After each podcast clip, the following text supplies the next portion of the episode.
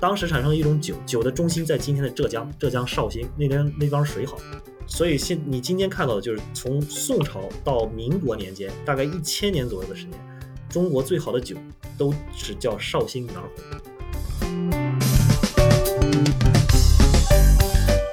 茅台酒有部分是留下来的，保存下来的，所以它有陈酿。它那个陈酿在呃当时来说是不得了的事情，因为很多酒都没了嘛，所以所以它开始慢慢的就成了一个消费品。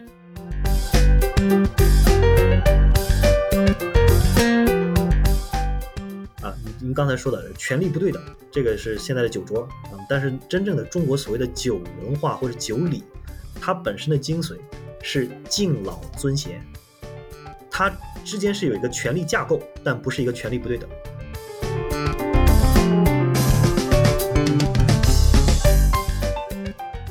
大家好，欢迎收听本期的忽明忽暗，我是今天的主播金迪。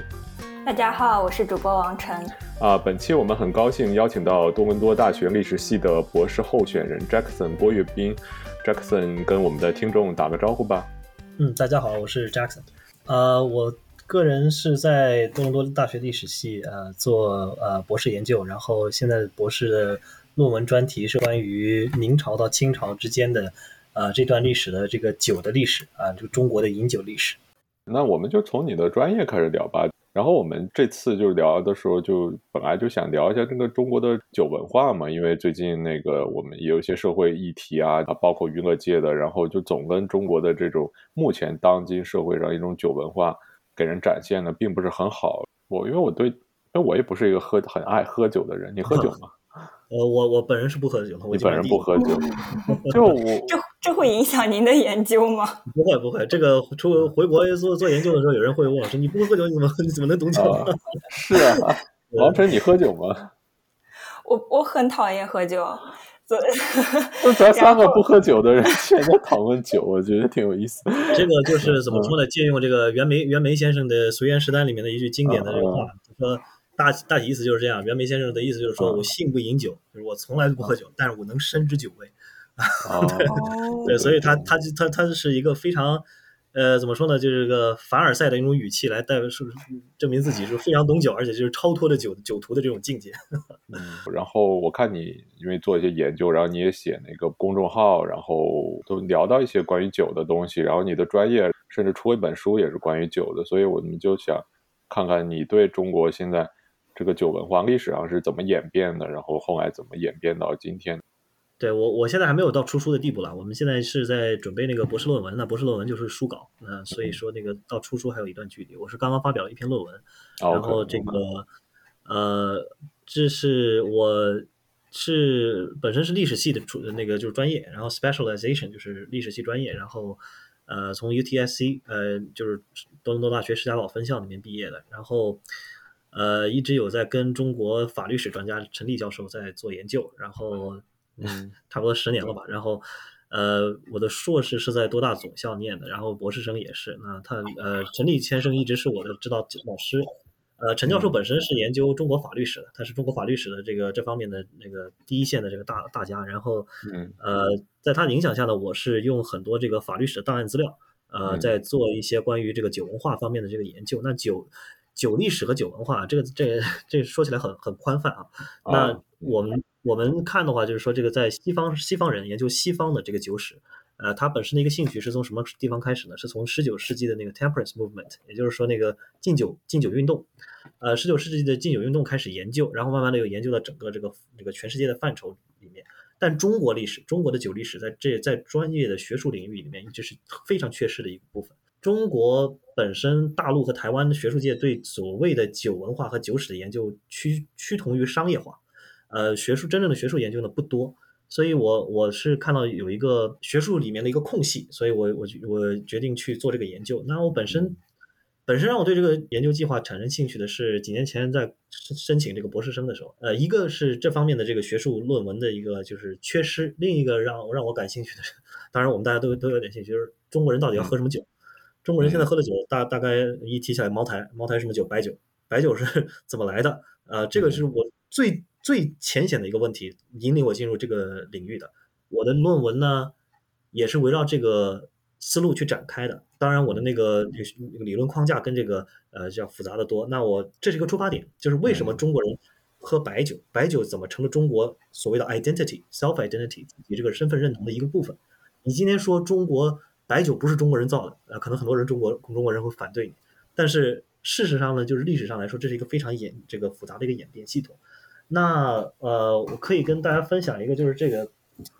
今天我正在写的一本这个 review 是这本书啊，这本书叫苏酒烧酒，烧酒，嗯，烧酒，这个是这个韩国的专家叫呃呃朴春熙啊，这个教授他写的，他写的这个他说 global history，呃，这个书呢就补充了很多我本来想去写的东西，所以这个现在是我一个非常重要的一个 reference，它里面就在讲整个所谓的这个烧酒和这个烧酒蒸馏技术是怎么怎么来的。所以这本书，呃，我认为对我们来说，将是非常重要的一个，呃，普罗大众的一个认认知，呃，对我们中国史的研究也有很大的推动作用。所以烧酒是韩国特有的吗？呃，烧酒并不是韩国特有的，韩烧酒 （soju） 在韩文里面发音和写写作跟中文当时的文献里面记载的烧酒是一模一样的。呃，中国的白酒这个词啊，在元代以前指的是一种白色的发酵酒。是一种白色发酵酒，就像你看到的 sake 其中的一些这个一些一些酒类一样，呃，一些奶白色的米酒叫叫白酒。那后来慢慢的到民国时代，白酒才成为取代烧酒的词。那之前的时候，韩国和中国通用的词都叫烧酒，所以它是一体同源的。呃，那这两种酒的来源呢，在这本书里也写的很清楚了啊，这个叫 arak，叫哈拉吉，呃，在元代的时候文献里面。普通称为哈拉吉，最早出现的一个文献，呃，切实文字的记载是那个胡思慧，呃，是元代的一个御医，宫廷御医，他写了一本书啊，叫《饮膳正要》。《饮膳正要》里面有大量的这个关于当时民间和宫廷流行的一些饮食的一些食谱，呃，它中间就有记载这个哈拉吉，哈拉吉就是当时统称的烧酒，也就是我们现在喝到的白酒。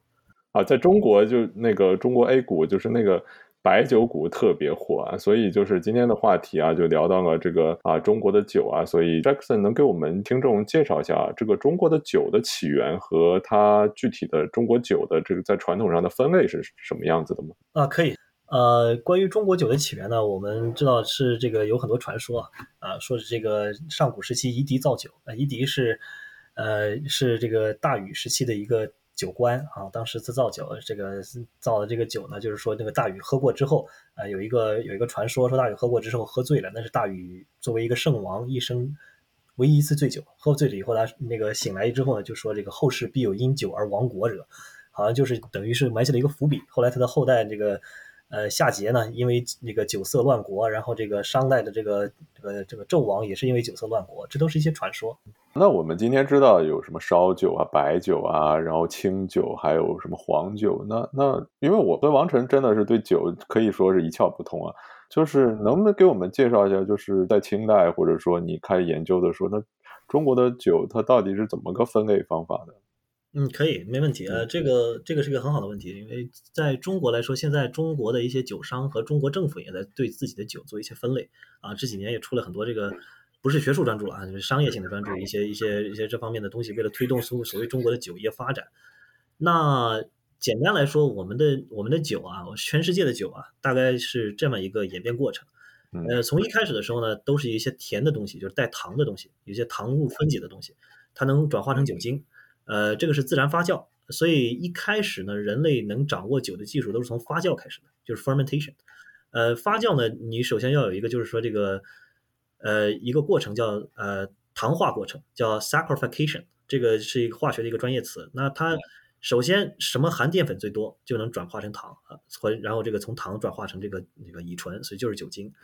那全世界的酒是从这个粮食酒开始的，那大多数的都是由粮食酒开始，那后来又有水果酒。粮食酒和水果酒就分成了两类，呃，一一个叫 beer，一个叫 wine，就是这个就是 beer 就是啤酒，wine 就是果酒。呃，中国在上古的时候，呃，是这么一个分类情况。中国在上古的时候呢，呃，有记载两种东西，一个叫酒，一个叫镍啊，一个曲，一个镍，曲和镍。呃，曲造酒，镍造锂，两两两种饮料。呃，锂的这个酒精度呢，在现在这个学术讨论范围之内，大概认为不高于两二。Two percent of alcohol 就是两两百分之二的这个酒精量含量，呃，甚至大多数在低于百分之一的酒精含量。呃，百分之二或百分之三以上的这个酒精含量呢，那就叫酒了。呃，酒是比较醇厚的啊，也是这个宫廷御宴里面经常用到的。所以，我们今我们中国今天看到的酒呢，大多数是从商朝来的啊。商朝的时代有大量的这个酒官。呃，周朝的时候呢，也是给周天子造六种饮料，六种饮料里面包括四种酒。这这几种酒呢，就是说这个全是粮食发酵酒。呃，粮食发酵酒最重要的一个东西，中国人对酒的贡献最重要的一个东西叫曲，就是做成这个曲曲曲是一个 fermenting agency，就是一个呃强化这个糖糖发酵过程的一个一个一个 agency 啊。那这个东西。技术成熟是在南北朝时代，呃，从《齐民要术》里面有记载。然后到这个北宋年间，呃，所有的曲都是官营的，啊，朝廷官营曲，然后发配给这些分配给这些呃城市里面的这些造酒商，让他们来买，然后这个国家收这个税利，呃，所以当时的那个曲呢，朝廷造的曲是非常丰富的，而且这个一个巨大的一个跨越，从唐朝到宋朝一个技术上的巨大跨越。当时产生了一种酒，酒的中心在今天的浙江，浙江绍兴那边那方水好，呃，然后这个，所以现你今天看到的就是从宋朝到民国年间，大概一千年左右的时间，中国最好的酒都是叫绍兴女儿红，啊，绍兴这个女儿红是一种什么酒呢？就是典型中国发酵酒的一个巅峰，它是用的宋朝年间生产出来的红曲啊红衣曲，呃造成的，那。当地的风俗呢，就是说这个女儿生下来的时候，他给她造一坛这个花雕酒，这个花雕酒呢要埋到土里去，等这个女儿成长到十六岁或十八岁嫁人的时候，把它挖出来叫女儿红。比它还好的一种叫状元红，就是儿子生下来的时候，五岁这个科考科考这个这个进举了，然后这个然后把它挖出来庆祝，然后叫状元红。这个这是两种酒，在宋朝的时候是非常好的酒。呃，这个技术呢。传到了福建，福建那里叫福建老酒。福建老酒在这个这个士大夫眼里呢，就是属于这个第二类的酒，就是第二等的酒。今天的福建老酒呢，呃，有一有一点点复兴的这个这个这个这个预兆，呃，但是呢，大部分是用来做厨艺酒的。绍兴酒也是啊，就是就是这个下菜用的这种黄酒啊。但是真正好的那个绍兴酒呢，黄酒我也见我也去见过。然后这个北方的这个即墨，就是我自己的老家青岛那边，他们也在做这种黄酒，呃，都是。二十五年、三十年以上的陈酿，呃，非常的香醇，这个而且都不是中国人去饮用的，是谁呢？是日本和韩国的一些老板，在几十年前的时候跟中国预定的，他就放在那边，他自己家里有什么事的时候，只能 order 从那个酒厂里直接拿出一坛来，运到韩国去。那些酒是真正好酒，但市面上是看不见的，因为市面上大多数因为黄酒的这个市场这个太太低迷了，呃，那呃到了元朝的时候，呃就有这个。就是这本书里面提到的这个这个烧酒，烧烧酒叫哈拉吉，哈拉吉是怎么来的呢？呃，中国人有很多，我回中国开会的是吧？有很多专家跟我说，烧酒一定是中国人发明的。呃，因为从这个汉朝的那个海昏侯墓里面发现了那个 蒸馏器，呃，能能蒸出二十六度的酒来。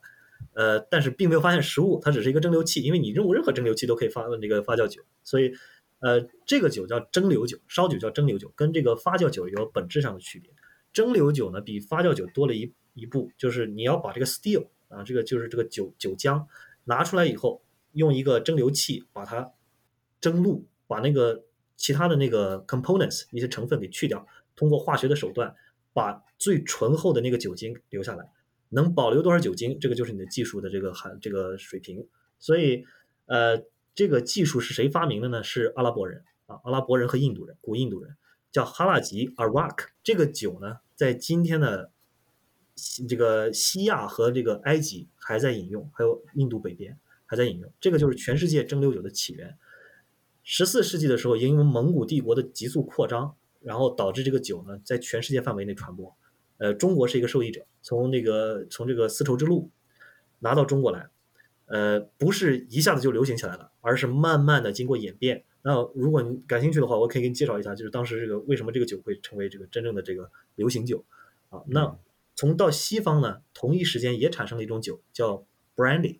也就是勃兰地。brandy 是一种什么酒呢？brandy 很有意思吧？brandy 是一个荷兰语啊，它翻译成英文叫 burnt wine，在英国的那个古史料叫叫 burnt wine。burnt wine 你把它翻译成中文就叫烧酒。烧酒。对，是一个东西。所以它是怎么弄的呢？它是当年荷兰人在成为马车夫之前的时候，大量的从这个北法国的北方的一些二流甚至三流这这些便宜的葡萄酒庄买了很多这个便宜的这个葡萄酒，为了在海上能够长期的航行，他把这些酒蒸馏了，蒸馏成了这个烧酒，然后成为了他们的一种饮品和饮料。所以，蒸馏酒和发酵酒这是两大类。那中国的蒸馏酒和发酵酒包括什么呢？中国的呃发酵酒就包括古代中国的酒和礼，礼是在汉朝的时候被人完全遗忘掉的，呃，因为它的酒精度太低，没有人喜欢喝，所以后来中国人专注造酒不造礼。呃，一九零零年代的时候，就有一八六零年代，准确的说，一八六七年左右的时候，呃，第一箱的这个啤酒从外国运到了上海，当时的时候开始贩卖，呃，后来在这个。在这个清末的这个文人写的史料里面，包括一些就是些呃这个拜官野史《清拜类钞》里面就提到过，呃，中国古代所饮用的礼应该就是洋人喝的 beer 啊，就是啤酒，因为它酒精度很低啊。当时是一个叫国货运动的一个精神状态，所以大家觉得就是说什么东西都是从中国先出来的啊，我们中国应古代应该有这种东西，所以就有这种提倡，有这种说法。呃，确实有一点相像。呃，然后中国自己的粮食发酵酒，呃，就是。就是清酒，日本的清酒 sake 之类的这种东西啊，跟中国是一样的，就是一样的这种制造工艺。呃，中国的这个代表是谁呢？就是绍兴的黄酒。绍兴的黄酒在北方来说是北京和山东地区的那个黄酒，呃，南方地区呢就是绍兴黄酒和福建老酒。但是这些酒呢，因为黄酒市场这个低迷不振，所以在中国的这个现代人的意识里面是很薄弱的。所以中国人现在喜欢喝烧酒，就是白酒，这个就是另一大类啊，大概大致是这个样子。那这个。烧酒是如何就取代黄酒？你这个烧烧酒啊，不光是在中国，就是蒸蒸馏酒吧。我们就说蒸馏酒，蒸馏酒包括威士忌，包括呃波兰地，然后还包括其他的这种就烈酒啊，或伏特加这些酒，它为什么会呃这个在十六世纪，大概十六世纪以后，在全世界范围内，它掀起了一一场热潮，而且它在各个国家内都有一些就是说非常相似的这种历史历史经验啊，它它造成的这些历史经验。啊，就包括这个禁酒、禁酒令，然后这个穷人跟这个富人的划分，然后这个各种酒类导致的疾病、酒精饮料导致的疾病，然后这个酒醉伤人的案例啊，都都有。但是我们可以看到的有有一个就是非常现实的一个一个影响，就是说烧酒为什么会流行起来？我们刚才提到的一个明朝的医案，明朝的医案里面其实有记载，烧酒它是一种非常容易致害的一个一个物质，但是呢，也有很多药品里面你不可少。在西方也是一样的，动外科手术有很多是用这个烧酒来止疼的，然后这个也也有很多是用它当它那个麻醉剂的，呃，所以这个到十七世纪左右的时候呢，我们可以看到各种这个这个商品文化的兴起也好，就是酒精成为这个日常生活饮品中，呃，这个日常生活用品中的一个不可缺少的一部分。这个在中国也好，在欧洲也好，都是一样的。呃，所以这个在在清朝，我们看到就是我个人收集的很多材料里面就表示，这个烧酒的一大优势。为什么会是成为这个草根嘛？就 grassroots，呃，他们是这个时尚的一种饮品，那就是就很简单一个道理，它它非常便宜，它的造价是便宜的。你要造烧酒，只需要用在中国的那个市场里面就是不受待见的一些粮食作物，比如说苦高粱，这是没有人去吃的啊。这个在这个清代的时候，这苦高粱在山西北不大量生产，但是当地的老百姓是不会去吃的，所以他只能去以物换物。或者是以物换银，然后再用银子去买更好的粮食，那这个淘汰下来的这个苦高粱，要么就你就喂牲畜，要么就就就全都浪费掉，要么你就蒸烧酒，产生点那个经济价值。这这种情况下呢，就是烧酒是它不可避免的，就成为这个底层人士或者是大众它的一个时尚消费品，因为你大家都都想要饮酒，各种场合也需要饮酒。那么烧酒的价格便宜到什么地步呢？在清初的时候，在顺治年间的时候，一些案例里面的记载。我们可以看得到，它看大概有些地方在农村社会里面，可能一文铜钱就可以买到一斤，这个是不可想象的。在呃江南地区，如果你要打一一升吧，大概要打一升或者一斗黄酒的话，呃或者一斤黄酒，那可能就是需要六七十文，或者是甚至更多。所以这个这这种这样的这个钱呢，就是黄酒的这个靠价，呃基本上是烧酒十倍以上。那在这种情况下，毫无疑问，这烧酒一定是这个。普罗大众能容易消费的这个饮品，当然烧酒呢，后来也产生了很多的这个变化，因为它不是说所有的烧酒都是一个级别、一个质量，烧酒慢慢也会在在或者在慢慢的改变。所以我们看到就是说，在这个袁枚，比如说袁枚，他认为好喝的烧酒是什么样的？他也不喜欢喝那种烈的烧酒，烧酒太烈了，烧喉嘛。但是他呢，他是他永远他毕竟还保留着一个士大夫的一个一个气质，所以他就觉得要要温柔啊，温柔的那种舒滑的这种这种口感才才是好真正的好酒。他曾经拿到过一坛这个从这个济南那边产生的那个生产的秋月白，他拿到这个酒以后，他就说这个这种这种烧酒，这种这种这种烧酒啊必烧，这种烧酒就你要把它陈放到五年以上，这个酒呢，它会它的颜色就从透明转成了绿色。啊，它当然是有一种这个保留技术，然后这它不但变成了绿色，它还变得这个没有那么大的火气了，就像一个一个他说就像一个光棍儿啊，他老了，年纪大了啊，打不动了，然后这个从前的这个流氓痞气也都也都去也都消失了，呃，慢慢的变成了一个温柔可亲的人，所以他他觉得这样的酒就好喝。黄酒的黯然失色也不是在共和国形成的，它是在整个就是在二十世纪上半叶。呃，有一些绍兴酒的改革家啊，他们当时就在改革。绍兴酒有个问题，它是它是典型的粮食发酵酒，它没有办法储存太久，经常因为这个天气过热，呃，这个变味，所以它本身没有来得及赶上那个 modernization，就是现代化的工业。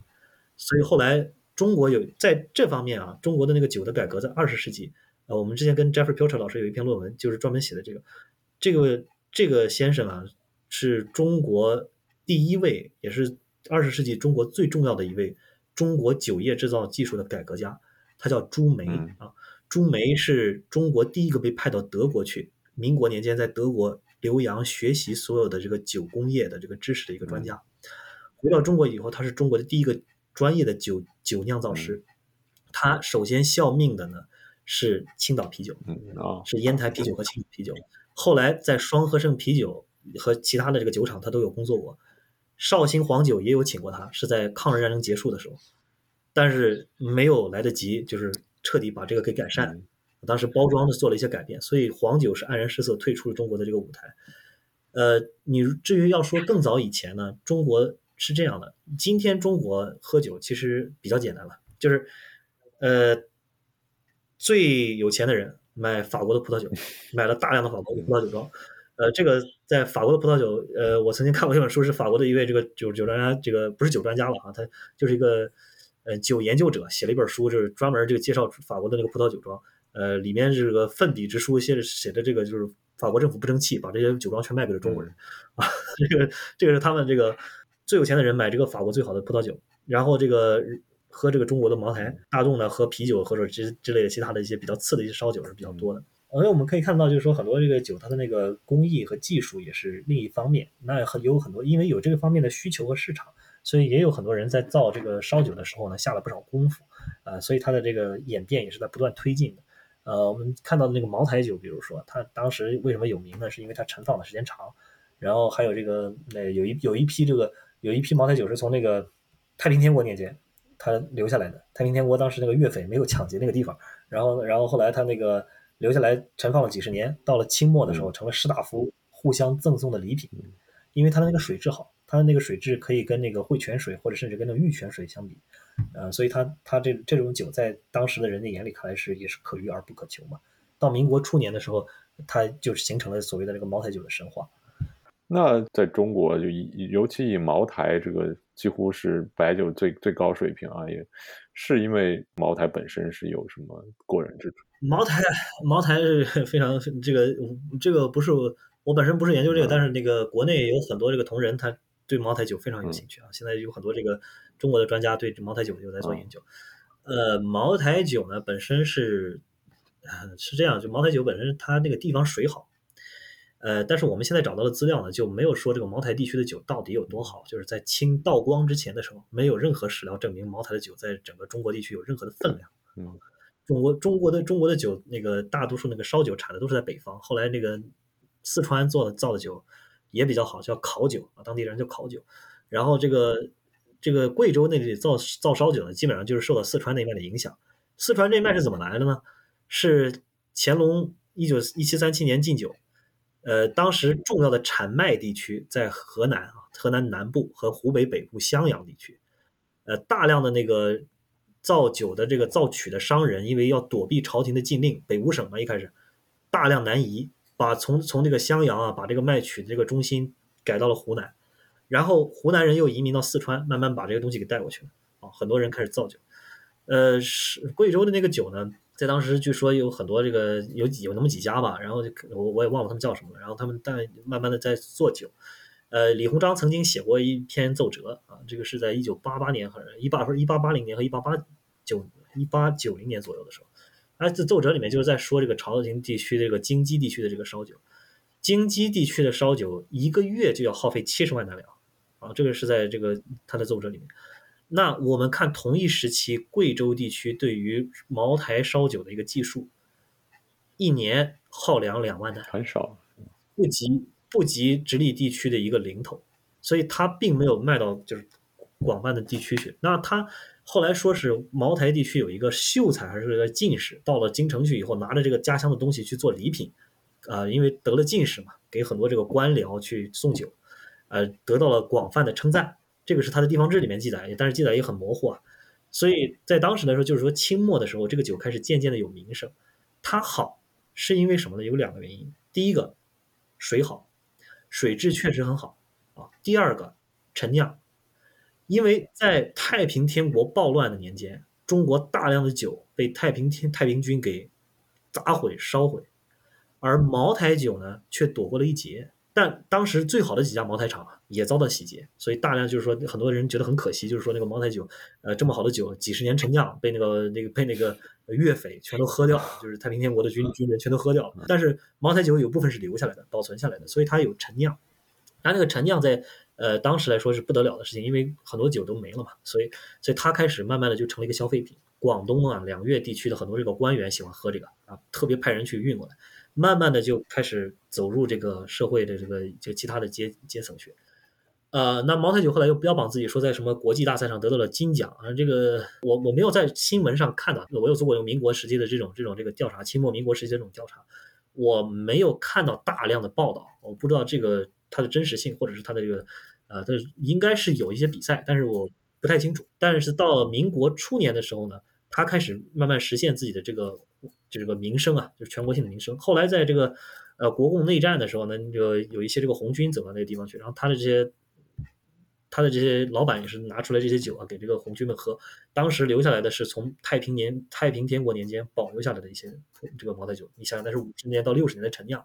所以就是非常的有名。包括国民党的一些高官也是倾慕不已。所以通过媒体的渲染，在民国时期的时候，茅台酒已经有了一定的名声。呃，而他跟共产党这个一些这个渊源，又导致他后来到这个建国以后，成为这个共产党的这个高官和将军们特别青睐的一个，你可以说一个回忆，也可以说是一个钟爱。慢慢的，这个到这个共和国就一直在推崇他。那我们接下去就从酒本身衍生出去谈谈酒桌上的事情，因为之前在做准备的时候也发现酒文化和酒桌文化好像是两种东西，因为现在年轻普遍都非常讨厌所谓的酒桌文化，然后，呃，包括在酒桌上面体现出的一种权力的不对等，还有因此引发的一些更加。呃，严重的性侵和暴力的恶劣案件，就也想让您来谈谈他们之间的联系和区别，以及这种文化是一直以来就以现在的面貌存在的吗？好的，好的，没有问题，这个是非常好的问题。我本身对这个也是非常非常的有这个兴趣。然后我在多大有连续三年开一节课，是第四年的大四的课这个这个课只有十个学生，十十到十五个学生，呃，是一个就是说这个专门研讨课啊，那跟研究生的课是差不多的。他我我其中就。一直在强调这个酒礼的一个性质。我第一节课就让学生去读的就是中国的那个《礼记》啊，就是那个儒家六经之一的《礼记》里面的乡饮酒礼那一篇。中国所有的酒礼来自于乡饮酒礼。嗯，乡饮酒礼里面，如果大家去看的话，它有一个基本的一个认识啊。您刚才说的权力不对等，这个是现在的酒桌啊。但是真正的中国所谓的酒文化或者酒礼，它本身的精髓。是敬老尊贤，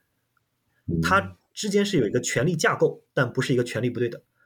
什么意思呢？就是整个乡饮酒礼最重要的一个一个一个安排啊，它整个在这个这个官方主主办的这样一个地方酒礼的一个年年度酒礼的一个安排，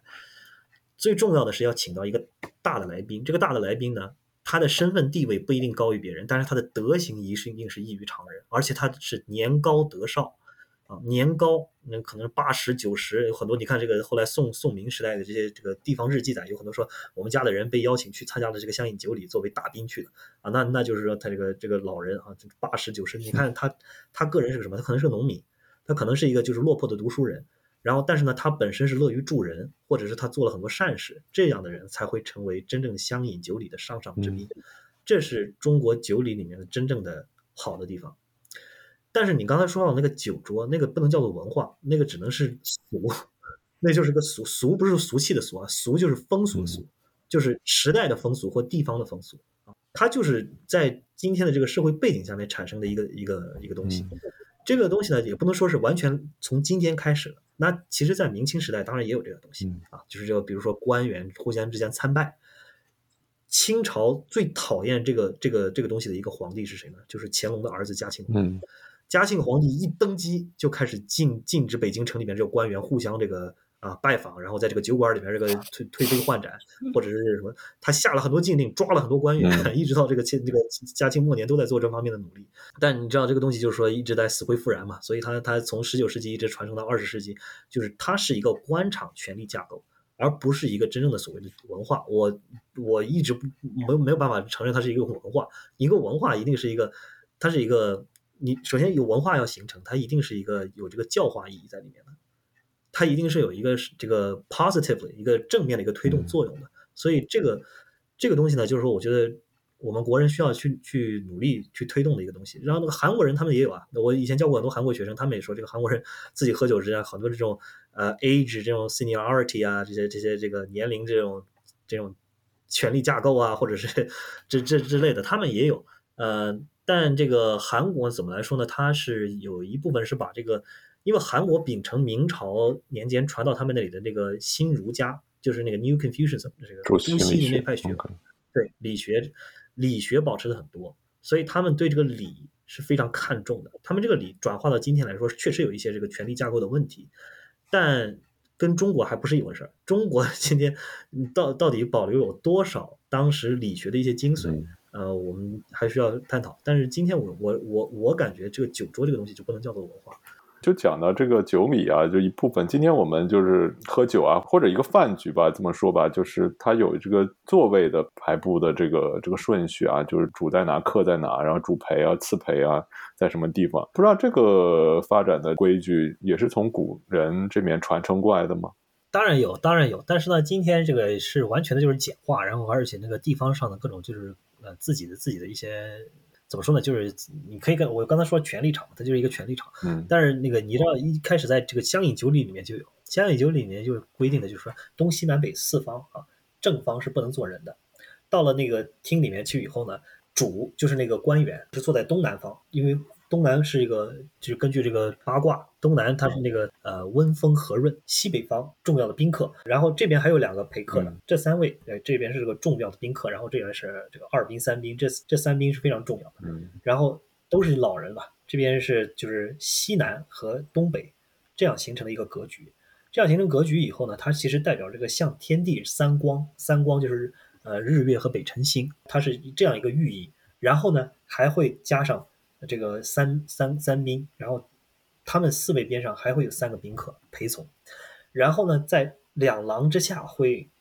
就是其他的宾客，这些其他的宾客呢，也是按照年高德少这个次序来排坐的。嗯，对对，他们是两列啊，这个年八十岁的人站在这边，七十岁的人站在这边，而且是有严格的规矩的。来参会的这些人，八十岁的人来宾会给你六盘菜啊，六种菜，呃，七十岁的人五五种菜，这个。五十岁、六十岁的人四种菜，然后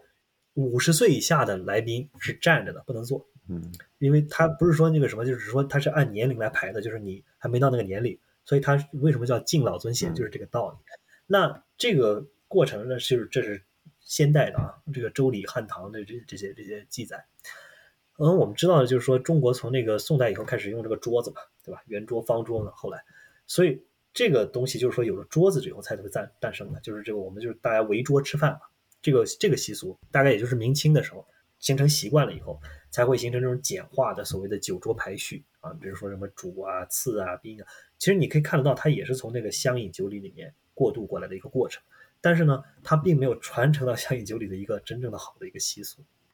啊，我知道您的导师陈毅教授也是一个研究法律史的一个专家，所以您这次的研究关于这个酒的，也跟这个很多饮酒的这种案件有关啊。所以想就是让你分享一下，就是在你研究中有什么比较有趣的这种啊对饮酒的一种惩罚的案件，在古代是是什么样子的？呃，非常感谢您的问题啊，这个是关于我自己本身的研究，所以能分享的也还算多。然后这个。对，呃，我导师陈立先生是这个中国法律史专家的一个一位这个名家，然后他，呃，在他指导之下呢，我们是一直在利用一些法律档案。然后我本人呢，就过去几年里呢，在台湾和大陆收集过很多这个，呃，第一手的资料啊，我们就走访过的这个八县，四川的八县档案，然后那个台北的故宫博物院和那个史语所啊内阁大库档案，还有北京的第一历史档案馆以及其他的一些地方档案馆，我们收集到了很多是关于当时一些饮酒的案例。那饮酒案例呢？其中，我个人来说的话，我可以跟大家分享就是两类吧。一个是一类就是，当然还有很多其他类别，就是两个重大的类别。一个是对官的，叫邪疾饮酒啊，就是刚才我说到的有伤风化，呃，就是另一个是这个醉酒伤人。醉酒伤人一般是对民和这个兵卒的，然后有一些也有一些官员，也有一些官员和这个武官醉酒伤人的案例记载。醉酒伤人这个案例呢，本身是一个呃非常有趣的一个现象，因为醉酒伤人。从来没有在中国的那个司法体系中真正立成一个法，就是一个法条，专门针对醉酒伤人的。但是醉酒伤人却在中国的各个那个法条里面出现，比如说街边斗殴，或者是误杀人，或者是故杀人。那醉酒伤人为什么是一个值得注意的一个一个法条？这个不光是在中国，在现在就是说西方的世界，有很多人都在研究这个问题。你醉酒伤人的时候，到底有没有那个所谓的就是拉丁文叫 mens rea，就是你你个人概念里面那个。呃，主观意识，你有没有主观意识在故意去伤人？这个其实到现在为止都没有探讨的清楚的。而有趣的是，其实现在很多人他那个就是西方的很多法法史以前认为的就是说那个法跟理是要分开的嘛，就是情跟理是要分开的嘛，法律里面。但是现在其实有很多人在往这边走，就是说情跟理要结合。嗯啊，这个其实反而回到了就是当年中国的在走的一些路，就是说是情理情理结合一个看法。这个醉酒伤人的案例呢，有很多，就是比如说这个有什么有一个人在这个城里面逛妓院，然后逛妓院的时候跟跟一个呃同在一个妓院的一个陌生人就问他说：“你能不能给我点烟抽啊？或者那什么给我给我点钱啊？喝醉了。”然后那人说：“不，我没什么东西给你。”然后他把拔出刀子，啪一个捅死。然后当时当时这个好多这种案子发生了之后呢，呃，其中有一个案子，我我写在我的第三章的里面，也是可能要改成一篇论文了。然后它里面就是一个这个案子是嗯。一共审了六年还是五年左右的时间。一开始判案是说，那就是明明正刑法，直接就是砍了吧，就是这人就是就是杀人，故意杀人，说是直接砍了。这个是地方官判的。后来那个通判来了以后，就就看了以后说，这个不应该这么判，应该说是情有可原。所以我们看到情有可原就很有意思。这个情指的是什么情？是法律条文里面说的情吗？还是他自己这个现实社会中所谓的人情？或者是他认为的是一个情故，就是说你你心里面就是说你他到底有没有这个这个意识去杀人？所以它里面探讨的问题是很多的。他这个情情有可原这个字，所以他他认为情有可原之后呢，就给这个人减到了这个呃绞监后，就是嗯秋后绞刑处死。又有一个官员来判，当年又有一个官员来判，判了以后说绞监后也太重了，嗯，就流三千里吧。就是后来就是一直在递减他的刑罚，最后还是把这个人给处斩了，就是应该是绞刑处死的，这是刑部最后判断判断的，刑部最后还是就是这个这个案子是多尔衮最后亲自下的令，多尔衮看了以后说一定要就地正法，不是就是就地正法这太严重了，就是那个绞刑呃绞刑，所以这个人最后还是死了五年之后，但是在狱里待着五年，有大概五位官员去为他的这个官员重审，呃这个案件重审。说这个情有可原啊，一再的减刑，这个我们可以看得出来，当时清代的官员其实有受到民间的一些意识的左右和影响。这个就是说，他们通过自己的人生经验和这个生活经验，或者是一些百姓的一些诉求啊，很多人就会这个写告诉状嘛，他会受到很多的这种来自各种信息的这个来源，包括一些来源是什么？是佛教的经典和那个和那个医学的一些案例。他认为这个喝酒完酒以后，他是完全没有这个知觉的。首先，他们真的是这么认为的。他说：“醉酒不知情有可原，就是他根本就不知道自己伤人。那这个不知是从哪里来的？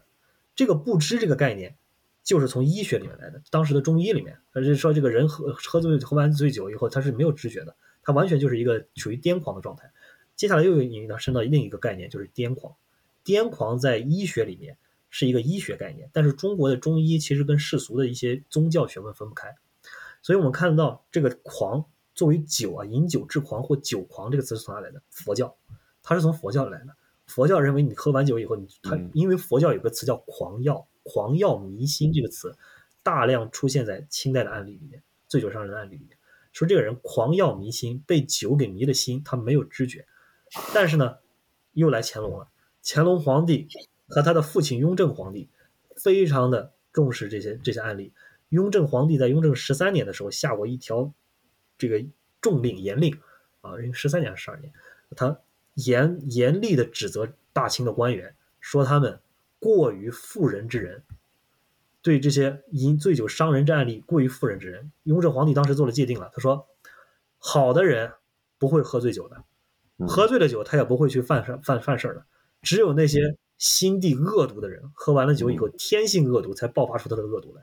所以我们看到“狂药迷心”这个词瞬间就逆转了，它本身是一个宗教性的概念，它说的是。狂药这个东西，酒这个东西，把人的心给迷了，所以他不知情有可原。清雍正皇帝这么一解读，马上就说是什么呢？就是说，你那个狂药本身就是导致你癫狂，你本身好的人他也不会导致癫狂，你导致了癫狂以后，他杀人，他更是本来是本来心存这个恶念，所以这种人罪不可恕，反而应该就地正法。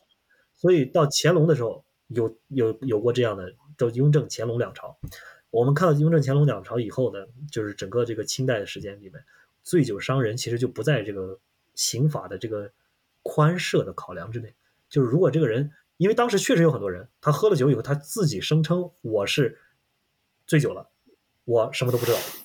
所以当时你看看到他们的口供，这些供状都会影响这个官员的那个判案系统、判案的这个步骤。呃，这个其实不光是中国，其实在在整个世界范围之内，就是醉酒伤人到底是不是有故意的，它在现在也是一个没有完结的一个案，这个这个 debate，未来可能也不会有有一个明确的答案。那这是不是更接近现在的司法认定呢？就是在醉酒状态下面的，你是不能减轻刑事责任的，因为。就有个理论叫什么原因自由行为，然后就是说你醉酒虽然会改变你的行为，但是你去喝酒其实是你在清醒状态下做的一个决定，所以说它是不能改变你的刑事责任的呢。呃，这个在我刚才说的就是说，就现在其实西方国家各个国家也不能看为一个整体，因为西方包括太多国家，所以本来西方也有很多传统，它也是不在的不断的在更新自己的概念，不断的在辩论。所以我说这个议题永远没有答案，因为它永远是不是它没有一个真理。它不是科学家告诉你什么。这个西方最近对于这个酒醉酒伤人的这个案例，它是从十九世纪英国来的。十九世纪英国的时候，这个大量的医学医学知识，现代医学知识开始勃兴。他说醉酒是一个病症，病症呢，那就是说你需要治病了，对吧？你不要不他也不是说你这个宗教性的，你本身天性这个癫狂，或者是你那个就是一时之间癫狂忽忽发，对吧？这个那个醉酒不知，它是一个病症。那后来在其实，在英国其实有一个传统就是。欧洲大陆的刑法可以是这样来看，教廷里面往往是对那个就是那个就是十十八世纪之前啊，教廷里面意大利的那些国家对醉酒伤人反而是有点宽恕的，因为它是那个教法的一些一些影响。在非天主教的国家里面，新教的国家里面，法国和英国其实对这个东西是非常严格的，就是他不会对你有任何宽恕。但是到十九世纪以后，反而这个议题就提上来了。十九世纪以后，因为有了这个现代医学，有很多人说这个人是得病了，得病了以后你得治他。所以它就会有一种宽恕的这个这个理念，呃，但是到一九六零年代之后，呃，很多西方国家，包括美国，美国是一个领头羊嘛，应该是，呃，就是根据因为大量当时开车嘛，醉醉酒这个这个开车然后出事儿，所以就一认定应该就是严厉的管控，所以这个这个它是不断的都在变化，我我个人认为它永远以后也不会有一个真正的明确的统一的性的答案，因为这个东西就像我刚才说的，跟中国的那个清代的那个醉酒伤人是一样的。它跟这个国家的文化传统、宗教理念，甚至很多其他的就是就是你所谓你你认为的非科学的理念，都是或者非法律的理念，是完全牵涉在一起的，它纠缠不清的，所以你们没有办法找出一个就是明确的答案。我这边最后想问您一下，就是呃，关于在酒的发展史里边女性的一个地位吧，因为你很多前面的分享。很难看到女性的影子在里边，或者是她是一个陪从这么一个形象，然后包括在西方的一些影视作品里边，比如说我之前看了一部叫《后羿弃兵》，然后它就是讲的一个国际象棋天才少女的一个故事吧。然后它的设定是在二十世纪五六十年代美国，然后有一个场景我当时印象非常深刻，就是他碰到了一个以前欺负他的女同学，然后这个女同学现在变成了一个家庭主妇，然后在他的婴儿车下面呢，就他偷偷给自己买酒。然后那个女性那个主角，因为她自己也有那个酗酒问题，所以她叮叮当当马上就认出来这个女的也在偷偷给自己买酒。我就然后那个女性她当时是为了排遣她的家庭生活压力，然后不满，然后就在买酒。但是让我就意识到，哦，原来在没有几十年前，就是在即使在西方，可能女性都不是那么开放的在饮酒，就不知道是不是这么个情况。包括在中国，现在呃西方也是，现在有很多针对女性的。酒的饮品啊，广告呀，推广呀，就好像女性好像现在成为了一个呃，也是酒精消费的一个主流吧，主流之一。然后有很多的商业行为针对女性，就您可以介绍一下吗？好的，好的，啊，这也是个非常非常重要的问题。然后，呃。您刚才说到的这个中西或者是中外啊，我们都说中西，中西这个是中国习惯习惯性的思维，除了中国之外都是西方。我们说，我们说应该说中外，对中国和中国以外，呃，其实世界范围之内呢，女性饮酒都是永远是一个非常值得关注的话题。呃，一九八零年代的时候呢，这个倡导这个从人类学方面研究酒的这个专家啊，Mary Douglas，英英国非常著名的这个人类史人类学家。他在那个一本《Constructive Drinking》这本书里面，他有他做的这个序嘛，他这个序言里面就是这是个论文集，有很多人就是在关注女性饮酒的这个话题啊，他在这里面也提出了一些这个当时的这个研究方法啊，到现在为止呢也是非常有影响力的。呃，那我们看到就是说这个女性饮酒到底是一个社会性的话题，还是一个政治性的话题，还是一个文化性的话题？其实我们说如果把它置之于文化背景之下来理解的话。呃，它的这个这个现象就变得非常的有意思起来啊。我们看到那个，呃，您刚才提到的这一点，就是说现在这个酒精饮料的这个市场其实大量的针对女性啊，这个是这个确实是现在一个发展趋势。呃，我们现在是一个消费时代嘛，消费时代的话就不能因为女性消费也是非常应该说是最重要的一个一支力量。那女性在这个酒精市场里面扮演的这个重要的角色呢，在前代来说是无法比拟的，因为现在女性呢，呃，在比较开放的国家来说。都是可以自由饮酒，然后，然后这个对这个酒的这个消费，尤其是对这个低度酒的消费，是非常重要的一股力量。韩国的烧酒近年来大量的生产这种果味的烧酒和其他的这样，呃，就当然烧酒的那个度数它并不高嘛，韩国的烧酒，还有包括其他的一些果味的酿造酒，呃，它的那个主要的消费市场都是女性。这个在这个西方世界和这个亚洲的一些发达地区呢，呃，已经形成了一个风潮。那如果说是在过去在古代来说呢，呃，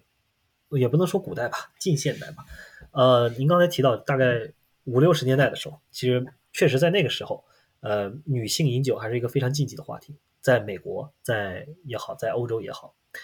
呃，我们今天喝的鸡尾酒，其实就是二十世纪初的时候，美国的中产阶级的妇女，她们为了招，为了辅佐自己的丈夫。啊，在家，因为当时有酒禁嘛，不允许在这个呃这个开放地区这个喝喝这个酗酒或者是喝酒。那中产阶级的或者以上的这些人呢，会邀请朋友来家里喝酒。家里怎么去喝酒呢？就是这这些主妇们就突发奇想，然后就把这个酒啊各种酒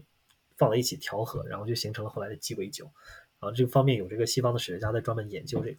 呃，我们可以看得出来，就是当时呢，女人虽然在掌管这个调酒的这个技术。但是他们并不允许去喝酒，呃，在道德上，至少在道德上是如此。所以，呃，在德行上来说呢，能够做好喝的鸡尾酒，吸引来好的客人，呃，这个照顾好这个丈夫的这个朋友，这是对于当时的这个白人主流家庭来说是一个美德，是一个妇女的美德。那我们可以看到西方传统的影子在里面，我们也看，可以可以看得到啊，就是当时这个，呃，这个在西方历史上其实有很很长久的一个传传承，长西方在。中世纪的时候，有造啤酒的那些妇女，甚至有在开小酒馆的那些妇女，她们也是只造酒不能喝酒啊，名义上来说。所以女性喝酒，呃，就是在这个西方很多国家里面都是一个禁忌的话题，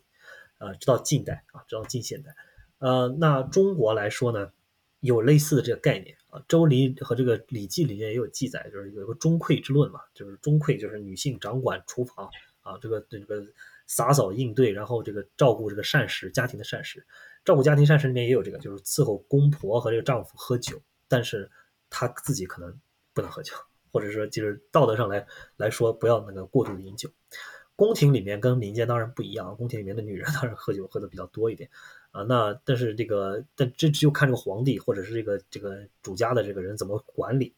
那我们能知道的是，就是说从我很多案例来看，啊，在明清时代的清是尤其是清代，呃，关于女人到底喝不喝酒，这个不能一概而论。其实有很多女女生也女性也是在饮酒的啊。我个人也是碰到过很多有趣的案例，比如说一个就是，呃，应该是八仙档案里面吧，一个一个哎内阁大库，应该是内阁大库档案里面一个。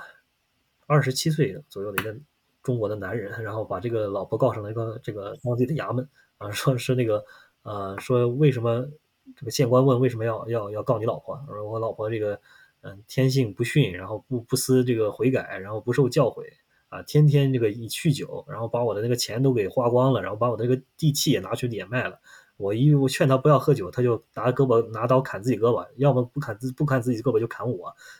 这他有很多这种单一这种案例，他虽然是单一的案例，但是如果你找到更多的案例的话，你可以拼凑出一个图景来。就是其实 中国的那个家庭在真正的生活方面，可能不像你介绍的那些接受那些官方的讯息，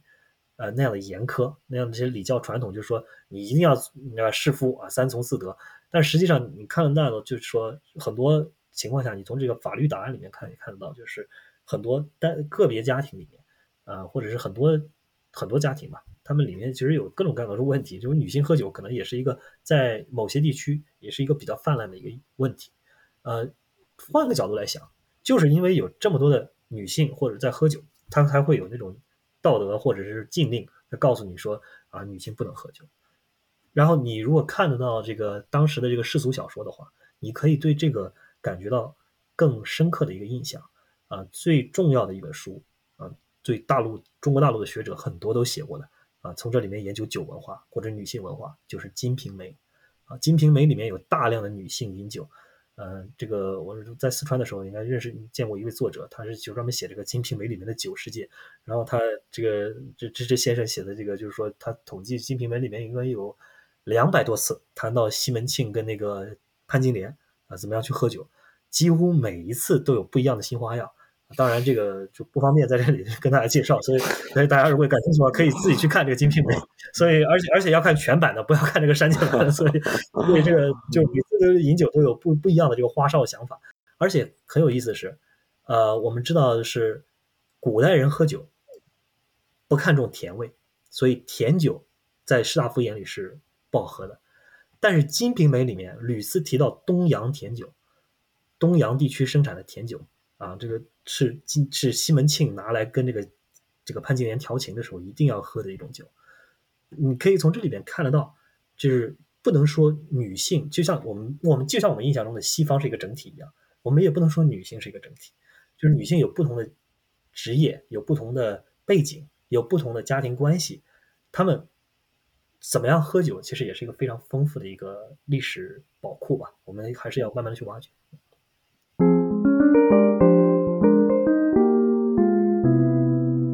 最后再次感谢 Jackson 今天精彩的分享啊！如果喜欢我们的节目，请在喜马拉雅、小宇宙、Spotify、苹果 Podcast 搜索“忽明忽暗”啊，订阅我们的节目。同时，也可以在微信公众号上搜索“忽明忽暗”，关注我们。啊，那么本期节目就到此结束了，大家下次再见。